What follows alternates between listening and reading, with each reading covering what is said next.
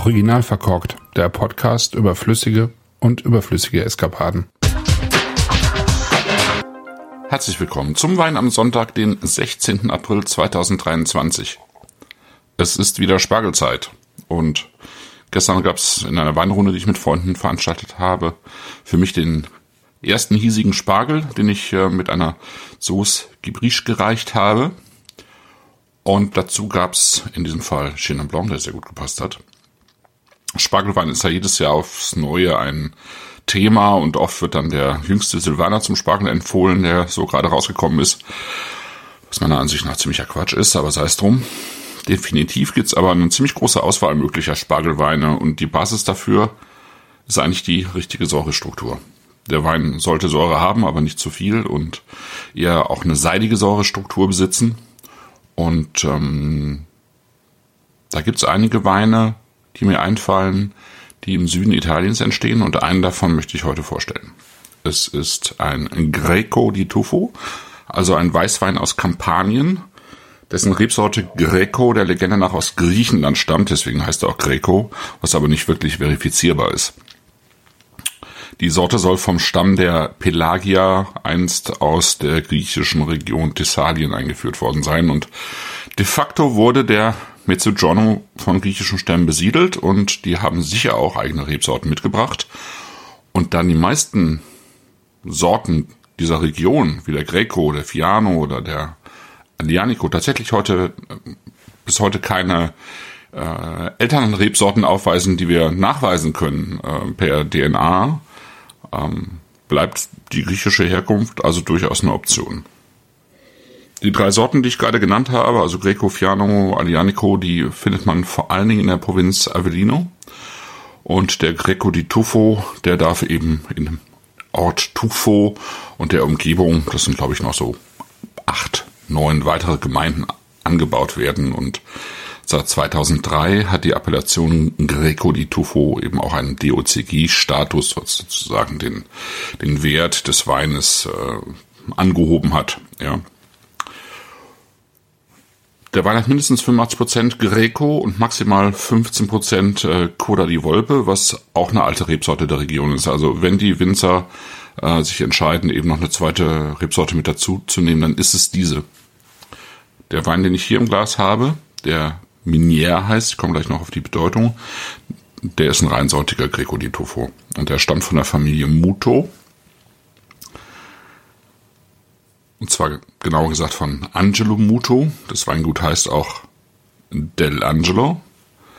Und die Mutos haben ein Weingut oder Wein, betreiben Weinbau, besser gesagt, in dritter Generation. Und der Angelo ist aber der Erste, der die Weine selbst vermarktet. Das ist so also eine Überlebensoption eigentlich, so in den ähm, Mitte 2000er. Vorher haben sie die Trauben halt verkauft an die Genossenschaft. Das hat aber auf Dauer zu wenig eingebracht, auch in der Art und Weise, wie sie eben ähm, arbeiten oder gearbeitet haben, damals schon. Und dann haben sie sich dazu entschlossen, ihre Weine eben selber zu vermarkten. Und 2006, 2007 haben sie noch ein bisschen zugekauft und seit 2008 erzeugen sie ausschließlich Greco aus eigenen Weinbergen auf insgesamt fünf Hektar.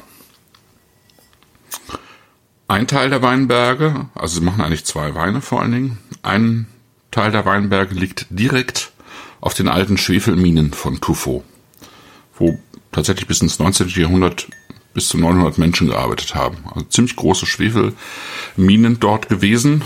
Äh, und ähm, daher kommt natürlich auch der Name. Minier heißt Mine, also das ist der Wein von der Schwefelmine.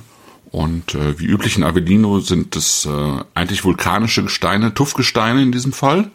Nicht zu verwechseln mit dem Kalktuff, äh, also dem Tuffeau der Loire, der wird ja in Deutschland auch als Tuff übersetzt und es sind aber zwei sehr unterschiedliche Gesteine. Hier haben wir ein vulkanisches Gestein. Und ähm, der Weinberg liegt so auf 350 Meter Höhe und wird nach den Statuten des italienischen Verbandes Vinatur äh, biologisch gepflegt und äh, Trauben von Hand gelesen, dann durch langsames Pressen eben ähm, der gewonnene Most, also der durch dieses langsame Pressen entstanden ist, wurde dann bei relativ niedriger Temperatur spontan vergoren, also jetzt nicht kalt vergoren, sondern eben relativ niedrig, um die Frische zu erhalten und dann im Edelstahl ausgebaut. Und das Interessante hier ist eigentlich, äh, dass tatsächlich der freie Schwefel dieses Weins bei gerade einmal 10 Milligramm liegt. Wäre es wahrscheinlich nicht nötig, wenn man so viel Schwefel im Boden hat. Ja, und ähm, tatsächlich, man kann jetzt schlecht sagen, dass der Wein eine Schwefelfarbe hat. Er hat eher so ein helles Goldgelb, würde ich sagen, ja. Ähm, also ein intensives Goldgelb. Und wenn ich reinrieche, dann kann ich tatsächlich Schwefel erahnen, würde ich mal sagen. Vor allen Dingen aber nassen Stein, nassen zerstoßenen Stein. Ich habe hier Kräuter, Macchia tatsächlich, so eine südliche Kräuternoten und ähm, auch so ein bisschen was von Heu, würde ich sagen. Ein bisschen Heu, Stroh vielleicht und ähm, auch so ein bisschen was von Nüssen mit Schale, so aufgeknackt, ja, nicht geröstet, sondern tatsächlich eben frisch. Also ganz appetitlich in der Nase, interessant eigentlich, auch so ein bisschen äh, durchaus ungewöhnlich. Ist jetzt von der Nase her noch kein charmanter Wein, eher wirklich ein würziger ähm, Wein, so leicht würziger Wein. Nussig, steinig.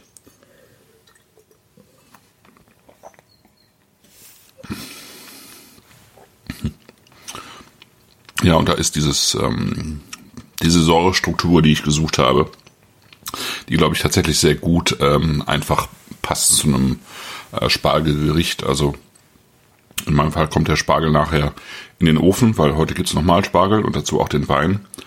Ähm, und in den, in den Ofen bei 100, 120 Grad, bisschen Olivenöl drüber, äh, ganz klein wenig Butter, ein bisschen Salz drüber und ähm, ja, dann packe ich den eben ein von sozusagen in äh, Backpapier, damit er nicht anbrennt und äh, sozusagen unter dem Backpapier dann auch, was von allen Seiten verschlossen ist, einfach ähm, durchzieht.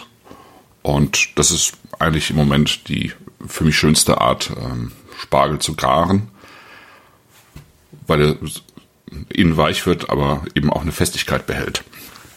Und äh, da ich noch ein bisschen Sauce Gribiche habe von gestern, ähm, schauen wir mal, wie das äh, zusammen funktioniert dann. Ja, zurück zum Wein.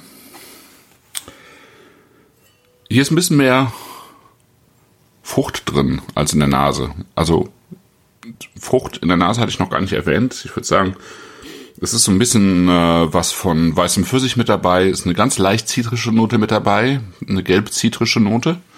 Und die hat man auch ganz gut am Gaumen. Und ähm, schenkt mir derweil noch einen Schluck nach.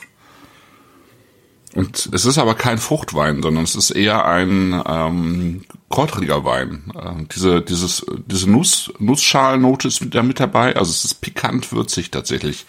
Ähm, da ist ein bisschen was dabei von ähm, Fenchel, würde ich sagen, so Fenchel-Anissamen. Aber vor allen Dingen ist es tatsächlich ein Textur- und Strukturwein, würde ich sagen. Es ist ein, ähm, eine spürbare Säure vorhanden, eine feine spürbare Säure, die aber tatsächlich eine Seidigkeit hat. Und das ist, finde ich, sehr typisch für die Rebsorte ähm, und die Ecke, dass sie ähm, eher eine seidige Säure besitzt, aber eben so eine untergründige, ähm, ja, so eine mineralische Energie darunter liegt, die dem Ganzen eine schöne, ähm, wirklich was Energetisches gibt. Und dann eben diese Mischung aus dieser feinen Frucht und diesem leicht nussig pikanten, kräutrig herben macht das Ganze eigentlich sehr schön, finde ich. Und es hat eine gute Länge, bleibt eigentlich bis zum Finale sehr präsent, der, der Wein am Gaumen. Und ich, ich freue mich tatsächlich sehr drauf, das ähm, Ganze auszuprobieren mit dem zweiten Spargel des Jahres. Ich wünsche euch einen schönen Sonntag, wo immer ihr zuhört und bis dann.